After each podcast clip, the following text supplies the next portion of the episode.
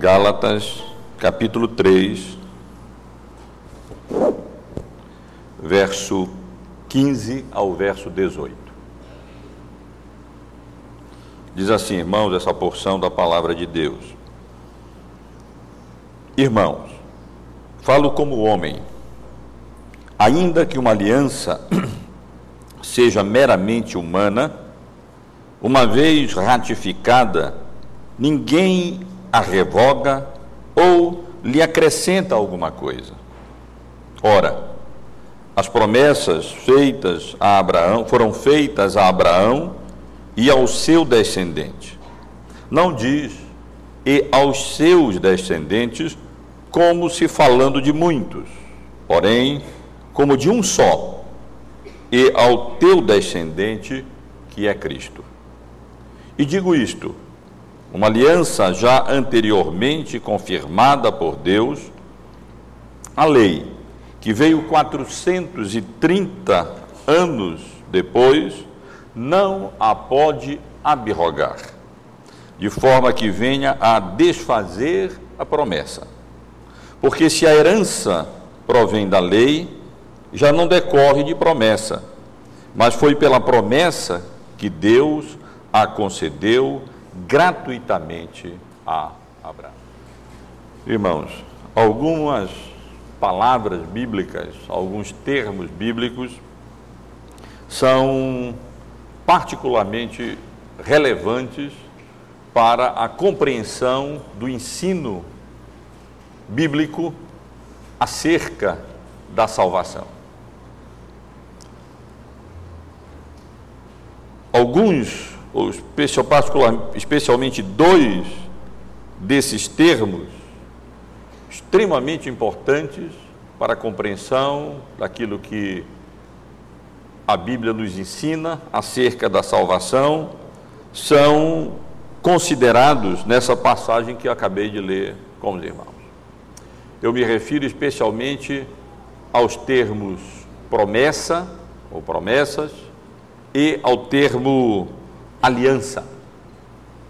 Dificilmente alguém poderá compreender a natureza da salvação bíblica sem a compreensão do significado dessas importantes palavras bíblicas: promessa e aliança.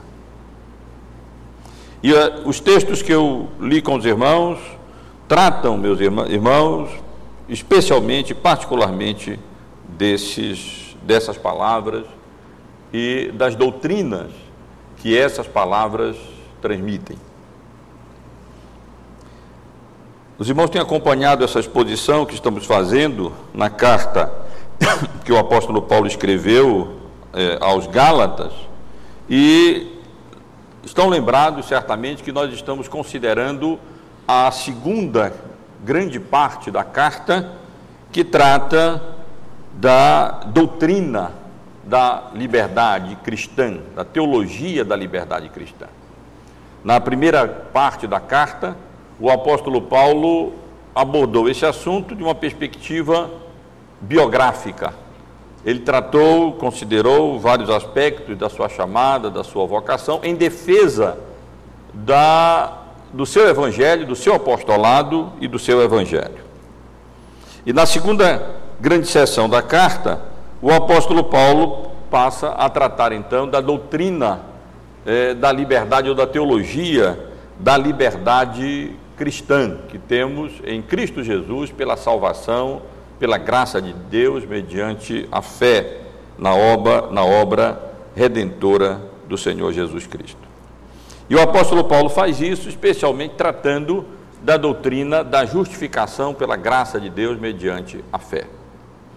No domingo retrasado, quando estivemos considerando o assunto, visto que no domingo passado eu não estive é, aqui, estive ausente da cidade, é, eu estive considerando com os irmãos a porção que o presbítero Zoinho leu há pouco, os versículos 6 até o verso de número 14, onde o apóstolo Paulo demonstra, com base nas escrituras do Antigo Testamento, que Abraão, o pai da nação de Israel, foi justificado pela fé e não por obras da lei, porque por obras da lei ninguém jamais será justificado, porque ninguém jamais pôde cumprir, nenhum ser humano pôde jamais cumprir integralmente todas as demandas da santa e perfeita lei de Deus. Mas não somente Abraão estivemos aqui considerando, mas todos quantos se encontram é, em Cristo Jesus, com Abraão, são justificados exclusivamente pela graça de Deus, mediante a fé em Cristo.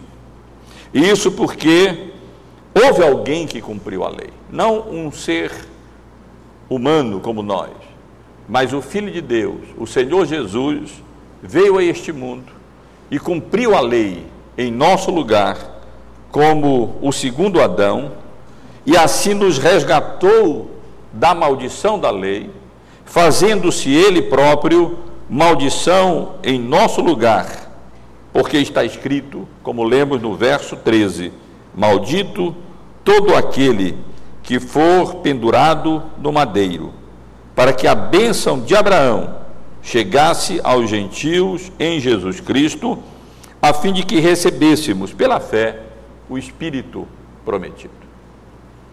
Nessa passagem, irmãos, que agora temos diante de nós, nesses poucos versículos, quatro versículos, versos 15 até o verso de número 17, nela o apóstolo Paulo é, antevê uma possível objeção ao seu argumento anterior. O apóstolo Paulo é, antevê a seguinte objeção: os legalistas, os judaizantes, aqueles que ensinavam que a fé em Cristo não era suficiente para a salvação, mas era necessário que também os gentios observassem a lei de Moisés para que pudessem ser salvos, poderiam argumentar da seguinte maneira: tá bem, ainda que admitindo que, que, que Abraão foi salvo, não pelo cumprimento das obras da lei, mas pela graça de Deus, mediante a fé, isso foi antes da lei de Moisés, da lei de Deus ter sido dada a Moisés.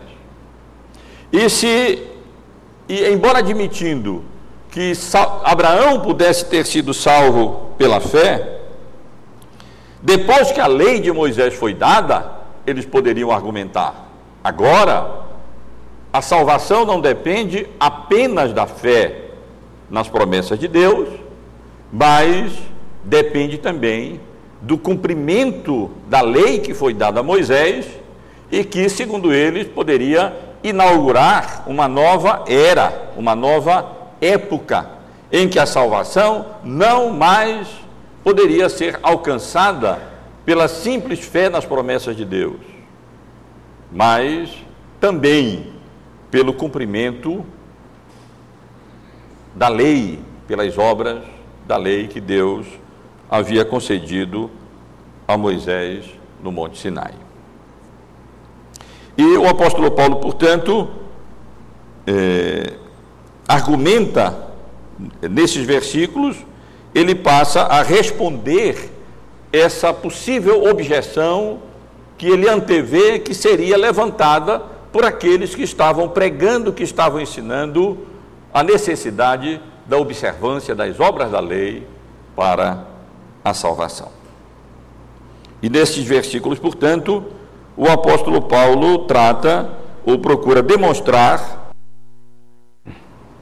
desculpe, irmãos, a imutabilidade da aliança que Deus havia é, realizado com Abraão muito tempo antes da lei ser concedida a Moisés. Então, portanto, esse é o tema do assunto que quero considerar com os irmãos nessa noite, com base nos versículos que lemos, a imutabilidade da aliança.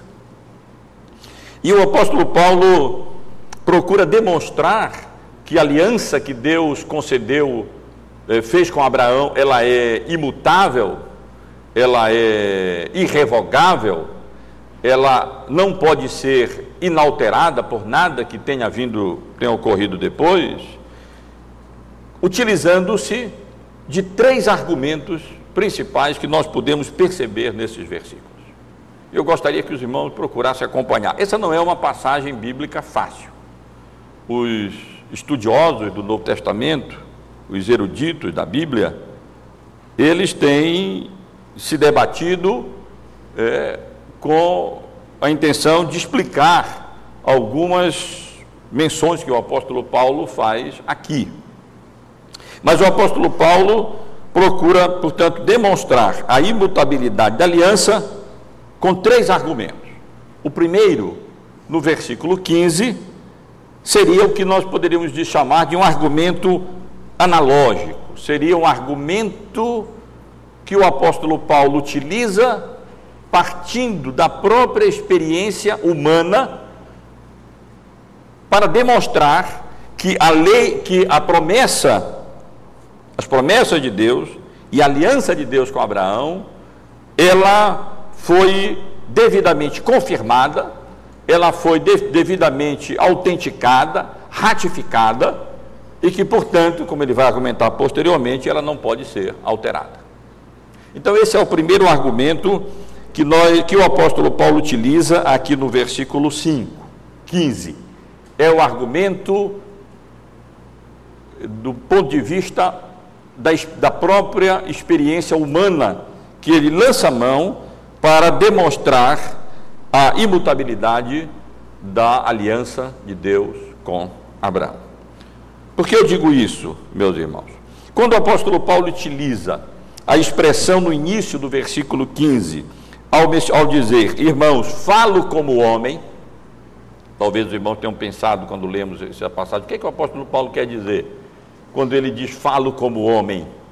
Na realidade, o apóstolo Paulo utiliza esse tipo de linguagem, às vezes, quando ele faz uso de uma figura de linguagem. Não é o caso aqui. E outras vezes, o apóstolo Paulo faz uso dessa linguagem quando ele utiliza uma analogia da vida humana.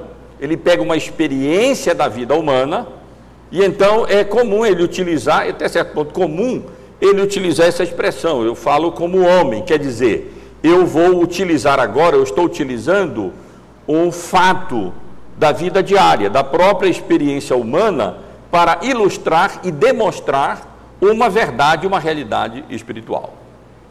Apenas para é, que os irmãos possam se certificar melhor acerca daquilo que eu estou dizendo, o apóstolo Paulo utiliza essa expressão nesse sentido na sua primeira carta à igreja de Corinto, os irmãos podem acompanhar, no capítulo 9, no versículo 8, e aqui os irmãos podem perceber que novamente ele está fazendo uso de fatos do cotidiano, da experiência humana, para ilustrar verdades espirituais.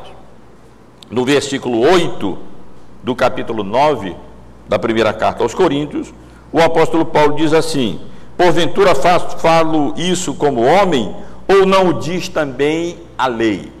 E se os irmãos forem ler o que é que ele tinha dito no versículo 7, os irmãos verão que o apóstolo Paulo de fato está lançando mão de experiência humana para demonstrar aquilo que ele quer dizer. Só que aqui ele não está fundamentando o seu argumento apenas na experiência humana, mas a própria lei de Moisés, a própria lei, em contraste com a experiência humana, ensina a verdade que ele quer ressaltar.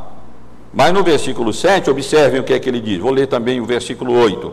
Ou somente eu e Barnabé não temos o direito de deixar de trabalhar? Quem jamais vai à guerra à sua própria custa? Olha a experiência sendo mencionada aqui para ilustrar a verdade de que ele eh, e aqueles que pregam o Evangelho têm direito de viver do Evangelho. Quem jamais vai à custa sua própria, vai à guerra à sua própria custa, custa.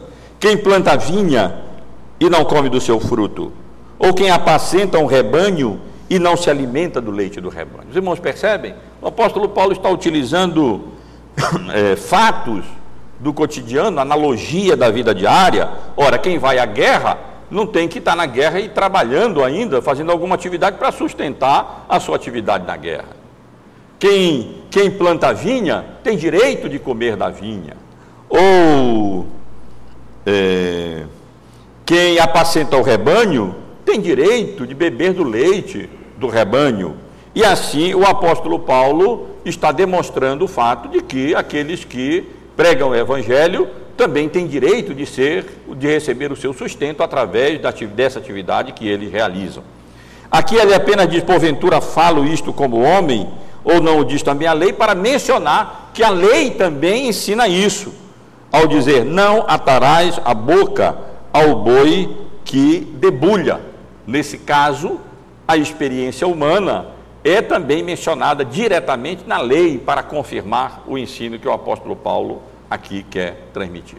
Mas a razão pela qual eu menciono essa passagem não é outra senão apenas para confirmar o fato de que aqui em Gálatas 3, no versículo 15, o apóstolo Paulo está lançando mão de um argumento analógico, de um argumento da própria experiência humana para demonstrar a imutabilidade das promessas de Deus e o fato de que a aliança de Deus com Abraão e as promessas de Deus incluídas na aliança de Deus com Abraão, elas jamais foram revogadas, elas estão em pleno vigor. E, portanto, a possível sugestão de que com o advento da lei a, a salvação teria de alguma forma sido alterada e não mais seria apenas pela fé, como com Abraão, se assim os legalistas e os judaizantes aquecessem ou aceitassem, admitissem, eh, e agora então seria necessário o cumprimento da lei, então o apóstolo Paulo passa a utilizar um exemplo humano. E qual é o exemplo que o apóstolo Paulo utiliza? Exemplo humano, ou experiência humana, prática diária, para demonstrar a imutabilidade ou a irrevogabilidade, podemos dizer assim, da, do pacto, da aliança e das promessas que Deus fez com Abraão. Ele utiliza o exemplo da o argumento de uma aliança humana. Aqui há alguma dúvida. A palavra grega aqui traduzida como aliança, também pode ser traduzida como testamento. Na carta aos Hebreus, a mesma palavra de ateque também é utilizada com o sentido de testamento. Mas na, no, no, Antigo Testamento grego, conhecida como a Septuaginta, essa palavra, e mesmo no, no Antigo Testamento em hebraico, o termo aliança é mais utilizado praticamente quase sempre, centenas de vezes é utilizado com esse sentido de aliança. Só que uma aliança peculiar. A aliança de Deus com os homens. Não é exatamente a mesma aliança de um homem para com outro. Mas aqui, meus irmãos, o apóstolo Paulo lança mão dessa ilustração, vamos dizer assim, do dia a dia. E ele diz: ora, mesmo quando duas pessoas entram num acordo, mesmo quando duas pessoas entram numa aliança e se comprometem num negócio, por exemplo, na venda de uma terra, com a compra de uma terra ou alguma coisa assim, uma vez firmada essa aliança, uma vez confirmado esse negócio, uma vez realizado esse pacto, ele não pode mais ser regularmente ou normalmente alterado. É verdade que isso também se aplicaria a um testamento. Uma vez confirmado um testamento, então ele não pode mais ser alterado, ele foi confirmado. Nós não podemos mudar uma aliança, um pacto, ao nosso bel prazer. E o apóstolo Paulo, portanto, utiliza, meus irmãos, esse argumento da vida diária, essa ilustração da vida diária, do fato de que quando se faz um, um pacto, uma aliança, vamos utilizar um, um exemplo do, do cotidiano, quando alguém vai num cartório e então ali ele confirma uma compra de uma casa ou de um terreno, e então desembolsa o valor lá devido, ou então assina um cheque e deposita lá no cartório, e se assina lá os contratos de compra e de venda e tudo. Então a coisa está feita, o cartório carimba, confere, e a coisa, a, o pacto, a compra ou aliança foi ratificada, e aí não é uma pessoa que vai poder alterar isso ao seu bel prazer. E o apóstolo Paulo, portanto, utiliza-se desse exemplo do dia a dia para demonstrar que, ora, se uma aliança humana, ela normalmente não é revogável, ela não pode ser assim anulada, alterada ou adicionada, um termo adicionado ao bel prazer de, de, de uma das partes. Então, o que dizer da aliança que Deus fez com Abraão? Irmãos, falo como homem, isto é, irmãos, utilizo um exemplo da nossa experiência diária. Ainda que uma aliança seja meramente humana, uma vez ratificada, confirmada, ninguém a revoga ou lhe acrescenta alguma coisa. Também os estudiosos do Novo Testamento eh, apresentam algumas possibilidades diferentes para o que o apóstolo Paulo tem em mente aqui com essa ratificação ou essa confirmação da aliança quando aplicada a aliança que aquele quer ilustrar, a aliança que Deus realizou com Abraão.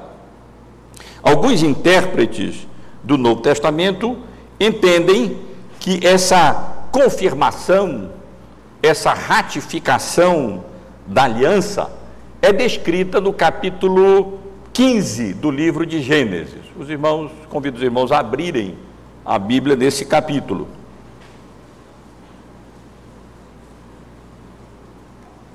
No capítulo 12, nós encontramos essa aliança que Deus fez com Abraão, onde ele promete fazer dele uma grande nação, promete abençoá-lo, promete fazer do seu do povo que viria de Abraão uma bênção para as demais nações.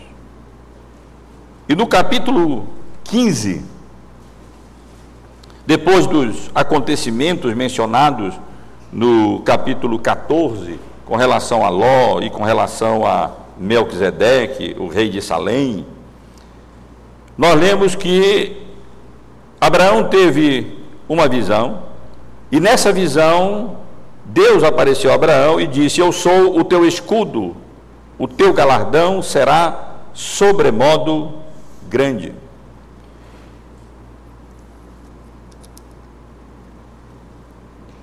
No versículo 4, eh, no versículo 2, no versículos 2 e 3, Abraão, havendo já passado um tempo e não recebe, não tendo tido nenhum filho, ele questiona: Senhor, o tempo tem passado, e será que e eu continuo sem filhos?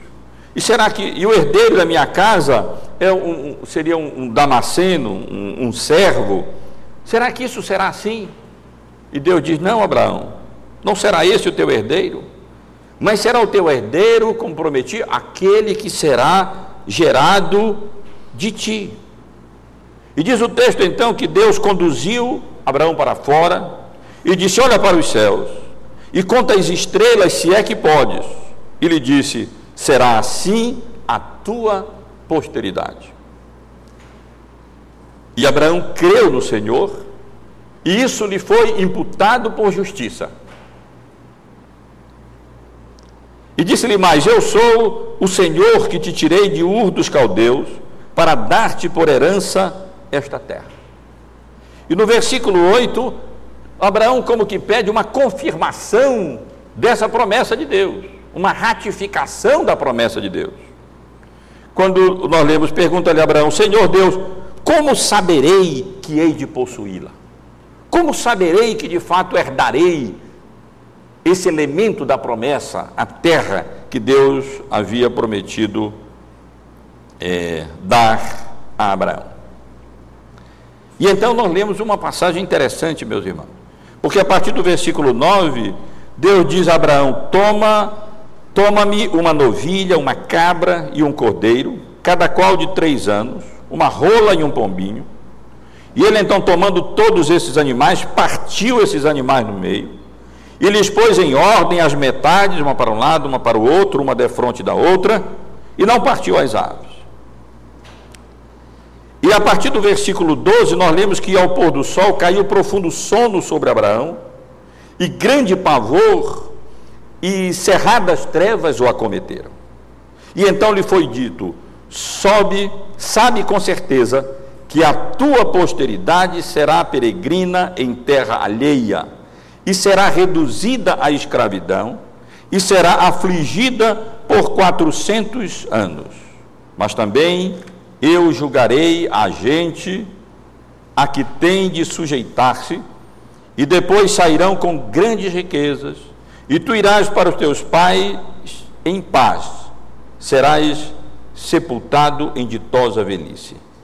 E no versículo 18 nós lemos: Naquele mesmo dia fez o Senhor aliança com Abraão, dizendo: A tua descendência dê esta terra, desde o rio do Egito até ao grande rio Eufrates. Meus irmãos, esse é um episódio interessante, porque esse procedimento era um procedimento relativamente normal no Oriente, na época, para se confirmar uma aliança, um contrato. Não era, não era estranho que a confirmação de um contrato, naquela época, se desse dessa maneira: alguém pegava o animal, partia o animal, colocava o animal as duas partes, e então as, as pessoas que estavam contratando ali passavam entre o animal, essas partes do animal, e assim estava confirmada uma aliança. Isso pode, pode parecer bastante estranho para a gente. É muito mais prático hoje colocar um selo no cartório ou alguma coisa assim, mas era uma, uma coisa relativamente normal. E nós vemos aqui, de fato, uma coisa, um acontecimento que poderia ser uma confirmação da aliança. Nós vemos, não li a passagem, mas nós vemos que Deus então passa entre aqueles animais é, só Deus passa, porque na realidade esse tipo de aliança é uma aliança de maior para o menor, é uma aliança que Deus mesmo dita as, as, os termos dessa aliança, como ele de fato fez com Moisés, e portanto, é, alguns estudiosos do Novo Testamento, como por exemplo John MacArthur, ele argumenta que nesse episódio nós temos a confirmação da aliança mencionada pelo apóstolo Paulo aqui em Gálatas, no capítulo 3, no versículo 15, quando ele diz: Irmãos, falo como homem, ainda que uma aliança seja meramente humana, uma vez ratificada, ninguém a revoga ou lhe acrescenta alguma coisa. Então, ele estaria utilizando um exemplo do cotidiano para ilustrar essa ratificação, essa confirmação, quando Deus confirmou de fato a sua promessa, o seu pacto com Abraão e as promessas do pacto, isto é, de fazer dele uma grande nação, de abençoar as outras nações através dele, de conceder a ele e ao seu povo, a sua descendência, a terra prometida, e assim Deus, através daquele episódio, estaria confirmando a aliança com Abraão. Outros estudiosos do, Antigo, do Novo Testamento e do Antigo Testamento, entretanto, argumentam que aqui o apóstolo Paulo tem em mente não esse episódio em si, que também pode ser considerado uma, uma ratificação, uma confirmação do pacto, da aliança e das promessas de Deus a Abraão, mas o apóstolo Paulo teria em mente aqui, e eu vou fornecer a razão é, adiante, as outras vezes em que Deus mencionou novamente as suas promessas, não só a Abraão, mas também aos seus descendentes, a Isaac e a Jacó.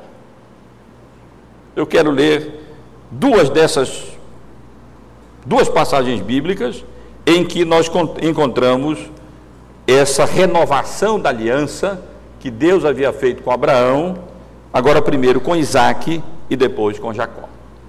Nós vemos essa renovação da aliança com Isaac no capítulo 26 do livro de Gênesis, no versículo de número 4. Aqui, o Senhor Deus fala a Isaac dizendo: Multiplicarei a tua descendência como as estrelas dos céus, e lhe darei todas estas terras. Na tua descendência serão abençoadas todas as nações da terra. Se os irmãos avançarem um pouco mais, no capítulo 28 do livro de Gênesis, no versículo de número 14, por ocasião daquele, daquela experiência de Jacó, na visão da escada, quando ele descobriu que Deus estava realmente naquele lugar. Deus renova a aliança que havia feito com Abraão e com Isaac e as suas promessas, dizendo assim no versículo 14 do capítulo 28: A tua descendência será como o pó da terra, estender-te-ás para o ocidente e para o oriente para o norte e para o sul. Em ti e na tua descendência serão abençoadas todas as famílias da terra. E alguns estudiosos, portanto, irmãos, do, da Bíblia, entendem, como parece melhor entender, que o apóstolo Paulo tem em mente aqui, por razões que eu vou já mencionar a seguir, adiante, essa confirmação. Deus não apenas fez as suas promessas a Abraão, mas ele confirmou as suas promessas de seu pacto, a sua aliança de ser o Deus de Abraão e de abençoar Abraão, de fazer dele uma grande nação e de, através dessa nação, abençoar todos os povos da terra e conceder a Abraão uma terra prometida e a sua descendência. E eles entendem que aqui é que nós temos essa confirmação essa ratificação da promessa, que foi feita a Abraão, mas foi confirmada a Isaac e foi confirmada a Jacó. E, essa, e o apóstolo Paulo argumenta, portanto, dizendo: ora, se uma aliança humana confirmada, ratificada, ela não pode ser alterada, como é que a aliança de Deus, uma vez confirmada, uma vez ratificada, ela seria alterada? Então, portanto, irmãos, aqui no versículo 15, nós vemos o apóstolo Paulo argumentando em favor da imutabilidade da aliança de Deus com Abraão, é, utilizando um argumento do cotidiano, dizendo: se uma aliança humana não pode, uma vez confirmada, uma vez ratificada, não pode ser alterada ou acrescida, evidentemente aliança que Deus fez com Abraão e as promessas inclusas nessa aliança, elas não podem ser revogadas, elas não podem ser é, alteradas, porque foi confirmada, foi ratificada por Deus a Isaac, foi confirmada e ratificada por Deus a Jacó. No versículo 16, o apóstolo Paulo continua a sua defesa da imutabilidade da aliança que Deus havia feito com Abraão, agora apelando para um outro tipo de argumento. Depois de usar o argumento do cotidiano, da experiência humana, ao dizer falo como homem, e ao utilizar a ilustração das alianças que são feitas no, é, pelos seres humanos, pela vida, pelos homens, no versículo 16, o apóstolo Paulo agora utiliza com o mesmo propósito, um argumento que nós poderíamos chamar de um argumento gramatical, que na realidade não é apenas um argumento gramatical. Mas o apóstolo Paulo utiliza-se da própria gramática do texto das promessas de Deus, da aliança de Deus no Antigo Testamento, a fim de demonstrar que as promessas de Deus Abraão e a aliança de Deus a Abraão são é, irrevogáveis. E aqui, portanto, o apóstolo Paulo, no verso 16, utiliza-se desse argumento gramatical eh, com o propósito de demonstrar que a aliança feita com Abraão é irrevogável, porque na verdade ela não foi apenas uma aliança com Abraão, mas ela representa uma aliança com descend o descendente de Abraão, que é Cristo. Descendente de Abraão segundo a carne, que é o Filho de Deus, que é Cristo Jesus, que é o nosso Salvador. Olhem as palavras do apóstolo Paulo no versículo 16. Ora, as promessas foram feitas a Abraão e ao seu descendente. Não diz aos descendentes, como se falando de muitos, porém, como de um só, e ao teu descendente, que é Cristo. Então vejam, meus irmãos. Primeiro, o apóstolo Paulo argumenta em favor ou demonstrando que as promessas de Deus a Abraão e a aliança de Deus a Abraão é, são irrevogáveis, porque mesmo entre as alianças humanas, uma vez confirmada e ratificada, elas não podem ser alteradas ou acrescidas em nenhum dos seus termos. Ora, a aliança que Deus fez com Abraão foi confirmada, foi ratificada e, portanto, não pode ser alterada. Agora, o apóstolo Paulo lança a mão, como mencionei, de um argumento gramatical, ao interpretar que nessas várias passagens que nós encontramos no Antigo Testamento, em que as promessas de Deus a Abraão são mencionadas e depois ratificadas aos seus descendentes, quando nós lemos é, que a promessa foi feita a Abraão e a sua descendência, o apóstolo Paulo argumenta que o texto é singular no Antigo Testamento, não é plural. Ele argumenta que lá nós não estamos lendo é, é, tanto no grego como no hebraico. No grego não, não temos o plural, esperma, tá, mas o singular, esperma, a semente como também no hebraico, nós não temos o plural, mas nós temos o singular, vera. E o apóstolo Paulo utiliza-se isso para demonstrar que, em última instância, as promessas de Deus a Abraão, elas encontram o seu cumprimento e a sua confirmação e a sua realização não tanto na descendência plural de Abraão, do povo de Israel, mas num descendente específico de Abraão, aquele em quem todas as promessas de Deus têm o Amém, como lemos em uma carta do apóstolo Paulo à igreja de Corinto, que é o Senhor Jesus Cristo. Todas as promessas de Deus têm o seu cumprimento e a sua confirmação em um descendente específico, que é Cristo Jesus, o descendente de Abraão, por excelência, o nosso Salvador.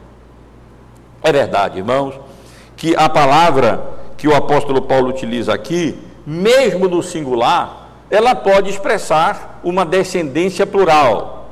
Ela várias vezes é utilizada no Antigo Testamento para designar a descendência no plural. Ela pode ser utilizada como um coletivo. Nós também utilizamos semente no sentido plural, designando um coletivo na língua portuguesa. Nós podemos falar da, da semente de alguém, nesse sentido de descendência, apontando para uma pessoa ou apontando para a sua descendência. E, portanto, apenas gramaticalmente, essa questão não poderia, na realidade, ser definida. Mas, na realidade, nós temos que lembrar que o Espírito Santo que inspirou o livro de Gênesis é o mesmo Espírito Santo que inspirou o apóstolo Paulo ao escrever a carta aos Gálatas. E que, portanto, a sua interpretação aqui ela é autoritativa porque é inspirada pelo Espírito Santo de Deus.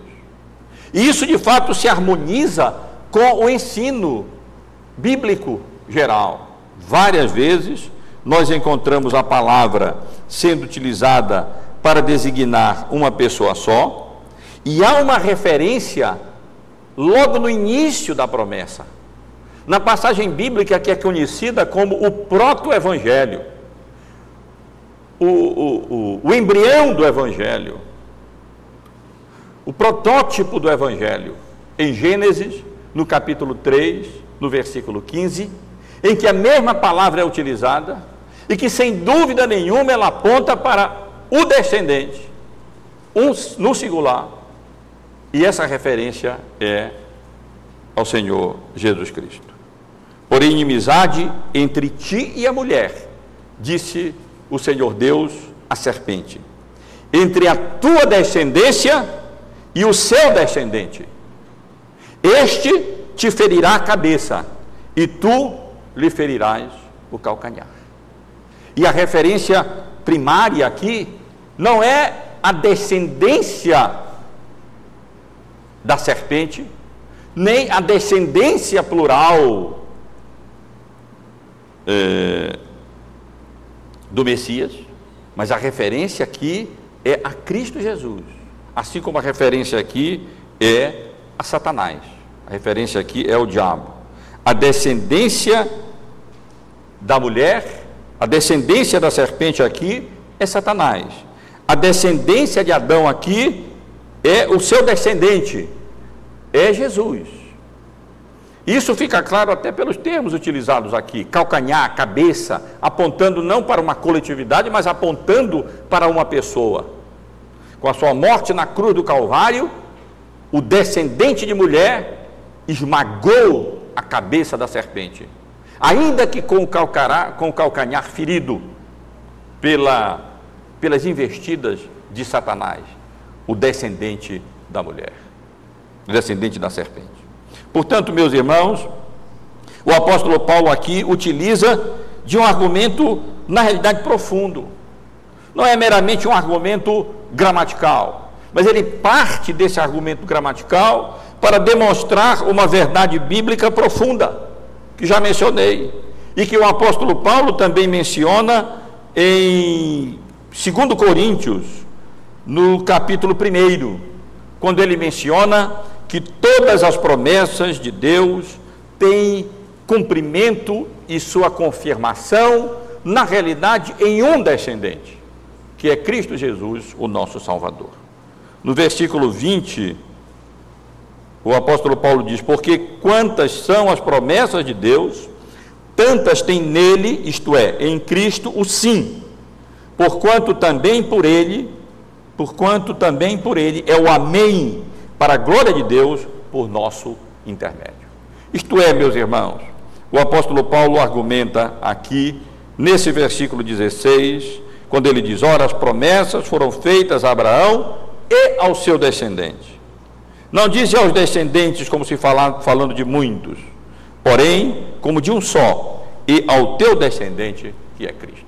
Em outras palavras, o apóstolo Paulo argumenta em favor da imutabilidade das promessas de Deus, do fato de que elas não poder, das promessas de Deus a Abraão não poderiam ser revogadas, não poderiam ser anuladas, não poderiam ser desfeitas, porque elas não haviam sido feitas na realidade apenas a Abraão, e não haviam sido feitas, na realidade, apenas a Abraão e a sua descendência de um modo geral. Isso também é verdade. Mas em última instância, as promessas de Deus a Abraão, elas haviam sido feitas ao seu descendente. Haviam sido feitas a Cristo Jesus, o nosso redentor, o descendente por excelência de Abraão. E todas as promessas de Deus, seja a terra prometida, que são tipos da Canaã celestial, seja o fato de ser transformá-lo em bênção para todas as nações e fazer dele uma grande nação, elas na realidade se cumprem em Cristo Jesus, em quem todas as promessas de Deus alcançam cumprimento e alcançam é, confirmação.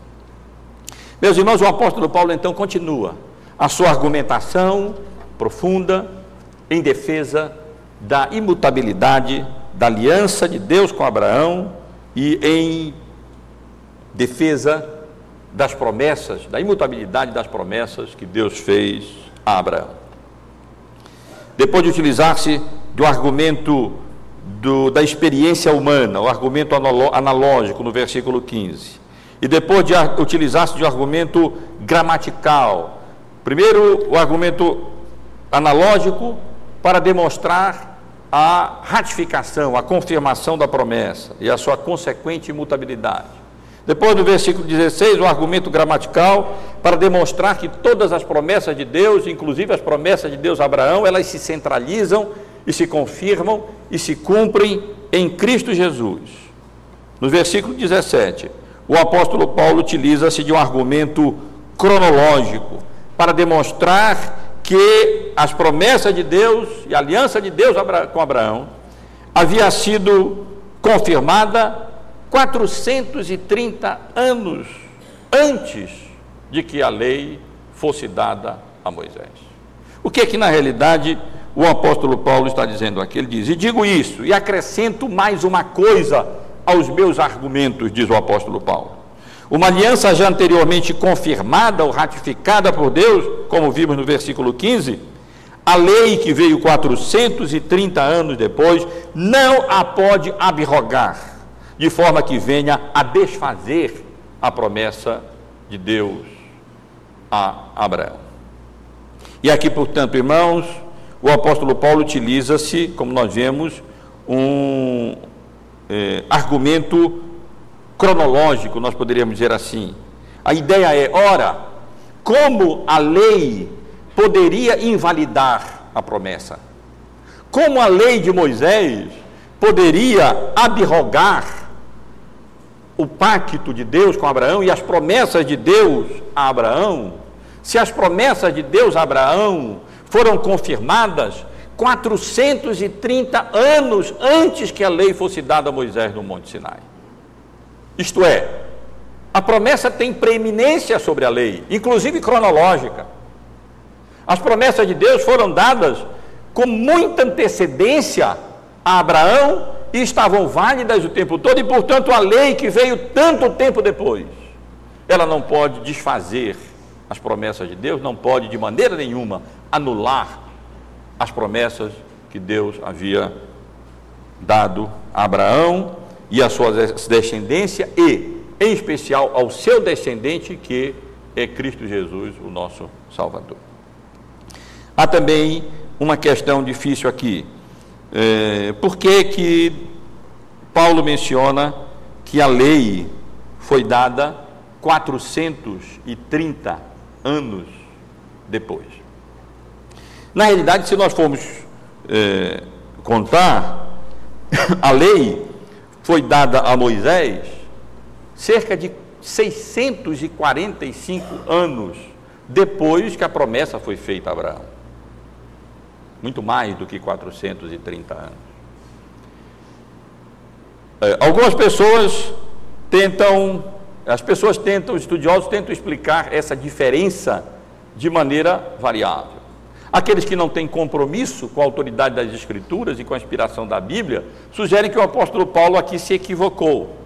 E ele tomou outro dado, que foi o tempo que o povo de Israel passou lá no Egito, 400 e 30 anos, ou arredondando em outra passagem bíblica 400 anos, e utilizou-se aqui de maneira equivocada, coisa que nós não podemos admitir de maneira alguma, porque nós cremos na autoridade das Escrituras, na inerrância das Escrituras e na inspiração das Escrituras.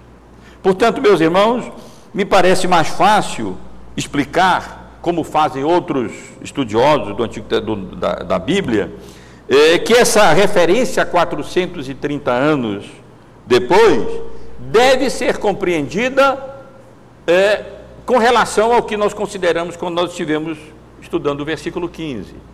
Isto é, com relação à sua confirmação a Jacó. Porque, na realidade, é, a passagem que li no capítulo 28 do livro de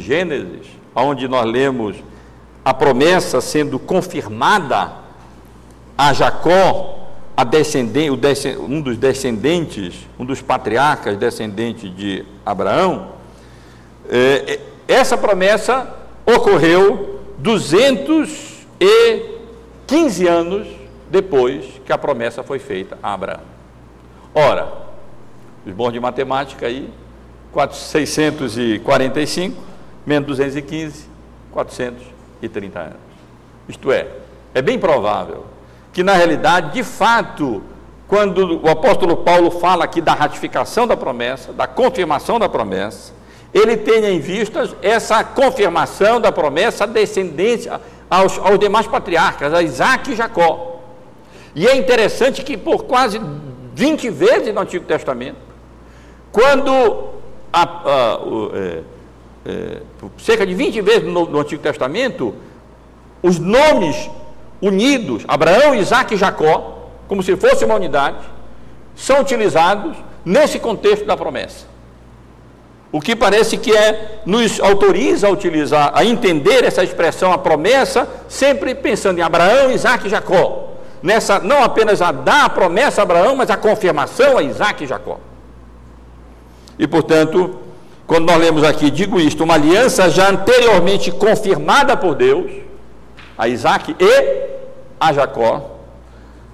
A lei que veio 430 anos depois que a promessa foi confirmada a Jacó, isto é, 215 anos após ter sido dada a Abraão, aí sim, certinho, 430 anos.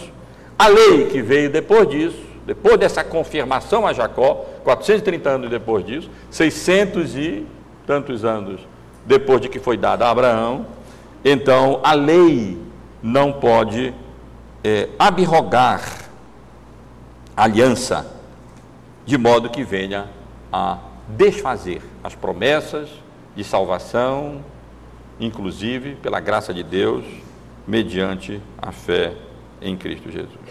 Os irmãos devem observar que antes o apóstolo Paulo já tinha argumentado a partir da experiência com Abraão. No texto que consideramos no domingo retrasado, que o prebítero Zoínio leu há pouco, o apóstolo Paulo tomou exatamente a experiência de Abraão, exatamente para demonstrar que nem Abraão, o pai da nação de Israel, o pai do povo de Israel, havia sido justificado pela lei, mas havia sido justificado pela graça de Deus mediante a fé.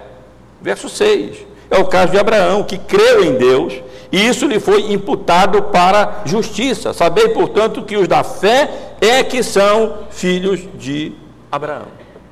E esse é o argumento, meus irmãos, um tanto difícil, mas que nós temos diante de nós aqui, pelo apóstolo Paulo, com o propósito de demonstrar basicamente uma coisa: a aliança de Deus com Abraão, ela é irrevogável. Nunca ninguém foi salvo de outra maneira a não ser por meio da fé, por causa da graça de Deus, nas promessas de Deus. Abraão não foi salvo pelo cumprimento da lei. Abraão foi salvo porque ele creu nas promessas de Deus, entre as quais a vinda do Salvador, a vinda do descendente da mulher que com o calcanhar ferido esmagaria a cabeça da serpente e redimiria o seu povo dos seus pecados. E Abraão creu nessas promessas todas de Deus. Ele seria feito uma grande nação. Ele desse povo, ele, Deus abençoaria todas as nações da terra. Como? Através do Messias prometido, através do descendente da mulher, através de Jesus, o nosso Salvador, que viria a esse mundo e ao morrer pelos seus eleitos na cruz do Calvário, ele estaria ele resgataria esse povo dos seus pecados. Ao se fazer ele próprio maldição em nosso lugar, ele nos resgatou da maldição da lei, de modo que nós não dependemos do cumprimento da lei para nossa salvação, mas exclusivamente da fé na obra resgatadora de Cristo, que se tornou maldito, morrendo em nosso lugar, para nos resgatar e nos redimir e nos resgatar da maldição da lei. Porque nenhum de nós pode cumprir a lei. Portanto, Cristo cumpriu a lei em nosso lugar, se tornando maldito, morrendo em nosso lugar, morte é, maldita na cruz do Calvário, para que nós pudéssemos então ser resgatados da maldição da lei, porque ninguém jamais será salvo ou justificado diante de Deus pela lei, porque o justo viverá pela fé. Os irmãos percebem como o apóstolo Paulo argumenta aqui? Ele primeiro parte da, da, da experiência humana e mostra, observem, Gálatas insensatos. Vejam que mesmo quando Deus faz o, mesmo quando nós fazemos uma aliança entre pessoas, uma vez ratificada e confirmada, ela não pode ser alterada. Como vocês podem sugerir que, a, ainda que admitamos que Abraão foi salvo pela fé, a partir do advento da lei a Moisés, agora a fé não basta, mas seria necessário a observância da lei de Moisés. Isso seria anular uma aliança e, e promessas confirmadas e ratificadas por Deus. Nem alianças humanas se procede assim. Além disso, diz o apóstolo Paulo, essas promessas, elas não foram válidas apenas para Abraão. E, não, e, e essa e essa imutabilidade da promessa está relacionada ao fato de que o seu cumprimento é em Cristo Jesus, o nosso Salvador, o nosso Redentor. Porque o seu descendente, na realidade, é, se refere a Cristo, em quem todas as promessas de Deus encontram cumprimento, encontram confirmação, encontram o Amém, o assim seja, o cumprimento, o sim, como lemos em Timóteo. E o apóstolo Paulo continua então argumentando e dizendo como que uma aliança, já que uma vez confirmada não pode ser anulada e que tem cumprimento em Cristo Jesus e portanto não é temporal, mas é eterna. Como é que ela pode ser anulada se ela foi na realidade realizada 430 anos depois da sua confirmação a Isaac e particularmente a Jacó. Assim, e o apóstolo Paulo argumenta, as promessas de Deus não podem ser alteradas. A aliança de Deus não pode ser alterada. E se Abraão não foi salvo pelas obras da lei, mas foi salvo pela fé nas promessas de Deus, no pacto de Deus que Deus fez com ele, assim também acontece com judeus e gentios, que são descendências de Abraão, que estão em Abraão. Eles são salvos não por obras da lei, mas eles são salvos pela graça de Deus, mediante a fé, assim como Abraão foi salvo também. O versículo 18, meus irmãos, é a conclusão que o apóstolo Paulo tira, que eu já estou aqui adiantando, quando ele diz: Porque se a herança provém de lei, já não decorre de promessa. É como se o apóstolo Paulo eh, estivesse dizendo: Ó oh, Gálatas insensatos, vocês precisam tomar uma decisão, porque vocês não podem ficar com as duas coisas. Vocês não podem imaginar que vocês salvos, serão salvos por lei e pela fé. Ou vocês vão ser salvos por lei, e na realidade ninguém vai ser salvo pela lei, porque ninguém cumpriu a lei, ou vocês serão salvos exclusivamente pela fé. Porque se a herança provém de lei, já não decorre de promessa mas foi pela promessa que Deus a concedeu gratuitamente a Abraão. Não foi pela lei que Deus recebeu todas as promessas que encontram cumprimento em Cristo. Foi é, pela graça de Deus, essa herança que inclui todas as bênçãos cristãs, tudo aquilo que Deus nos, nos, nos dá em Cristo Jesus, e que o apóstolo Paulo é, louva a Deus do primeiro capítulo de, da sua carta aos Efésios, bendito Deus e Pai do nosso Senhor Jesus Cristo, que nos tem abençoado com toda sorte de bênçãos espirituais nas regiões celestes em Cristo Jesus. Todas essas bênçãos espirituais, toda essa herança espiritual que nós recebemos em Cristo Jesus, o descendente de Abraão por excelência, em quem todas as promessas têm é, cumprimento, nós recebemos gratuitamente, como Abraão recebeu. Abraão não a recebeu como recompensa pelo seu cumprimento da lei. Ele recebeu essas promessas, essa herança, como essa promessa de herança, como manifestação da graça de Deus pela fé, de tal maneira que ele a recebeu livremente, como lemos aqui no versículo 18. Meus irmãos, eu quero só concluir essas considerações sobre essa passagem, que não é uma passagem fácil, é, aplicando apenas de maneira geral para nós. A Bíblia toda ensina que a salvação não decorre do cumprimento da lei, mas decorre exclusivamente da fé. A Bíblia toda ensina que a salvação não decorre nem mesmo da lei mais fé. Não, ela decorre exclusivamente da graça de Deus mediante eh, a fé em Cristo Jesus. E na verdade, quando nós lemos tantas vezes na Bíblia acerca dessa aliança que Deus fez com Abraão, que renovou com Isaac, renovou com Jacó, lemos acerca da nova aliança na dispensação do Evangelho, da dispensação da graça, nós devemos lembrar que na realidade essas alianças não passam de manifestações históricas ou de implementações históricas de uma aliança eterna, que na realidade foi feita entre o Pai, o Filho e o Espírito Santo. Quando o Pai determinou redimir um, um remanescente, os seus eleitos, e o Filho então de, aqueceu e aceitou e se propôs a vir a esse mundo e morrer em lugar deles na cruz do Calvário. E o Espírito Santo de Deus determinou: Pois eu vou e aplicarei essa obra redentora, resgatadora de Cristo, que se tornou maldito em nosso lugar, para nos resgatar da maldição da lei no coração dos eleitos de Deus.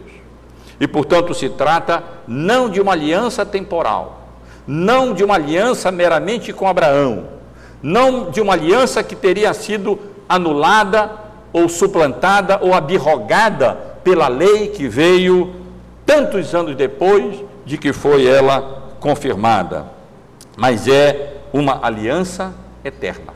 E portanto a implicação é que ninguém jamais será salvo por cumprimento ou por observância das obras da lei, mas será salvo exclusivamente pela graça de Deus, mediante a fé nas promessas de Deus, na aliança da qual, na qual nós fomos incluídos juntamente com Abraão, porque é aliança de graça mediante a fé. E todos aqueles que creem nas promessas de Deus, que têm cumprimento em Cristo Jesus, eles também, como lemos aqui no, nos versículos 6 em diante, juntamente com Abraão, é saber que os da fé é que são filhos de Abraão. Esses, portanto, todos quantos creem na promessa, eles são membros do pacto e são é, filhos genuínos e filhos verdadeiros de Abraão.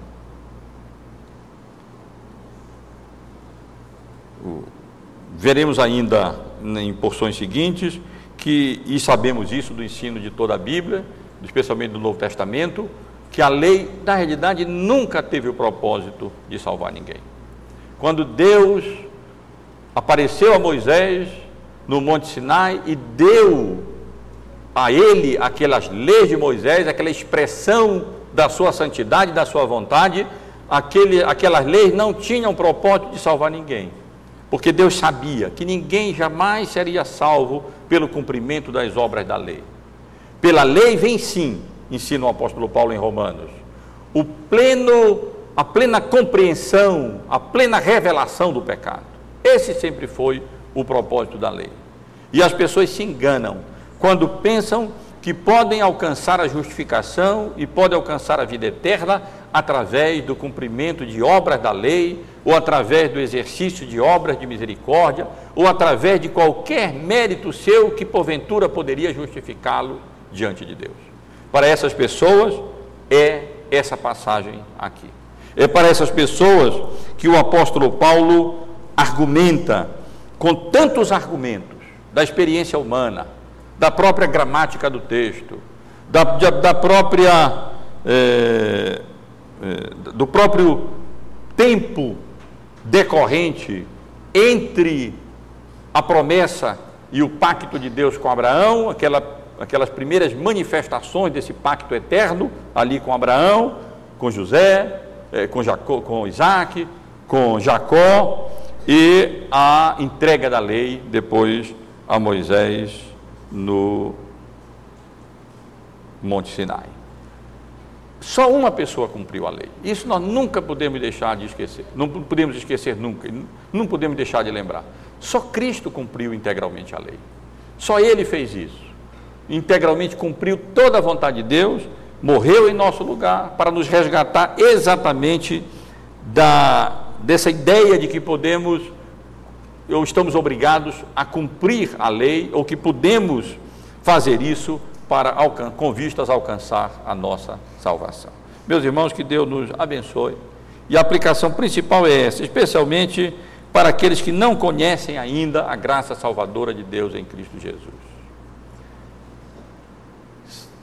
Desista da ideia de que você poderá algum dia alcançar justiça diante de Deus e ser salvo dos seus pecados pelo cumprimento de, das obras da lei. Você jamais poderá cumprir integralmente a lei de Deus. E se nós tropeçamos em um só requisito da lei de Deus, nós quebramos a lei toda, porque Deus é absolutamente santo, perfeitamente santo, e não tolera o pecado, nem que seja o menor pecadinho, se pudesse, pudéssemos dizer assim. E nós só somos salvos, portanto, porque diante de Deus nós não temos nenhum pecadinho, porque todos eles foram lavados do sangue do Cordeiro, que veio a esse mundo e morreu em nosso lugar na cruz do Calvário, para nos resgatar da maldição da lei, fazendo-se Ele próprio maldição em nosso lugar. Que Deus nos abençoe, meus irmãos e irmãs, e sejamos eternamente gratos pela obra redentora de Cristo na cruz e pela graça de Deus que nos salva, não mediante obras da lei, mas pela fé em Cristo Jesus e em todas as promessas que encontram cumprimento e realização plena e confirmação nele.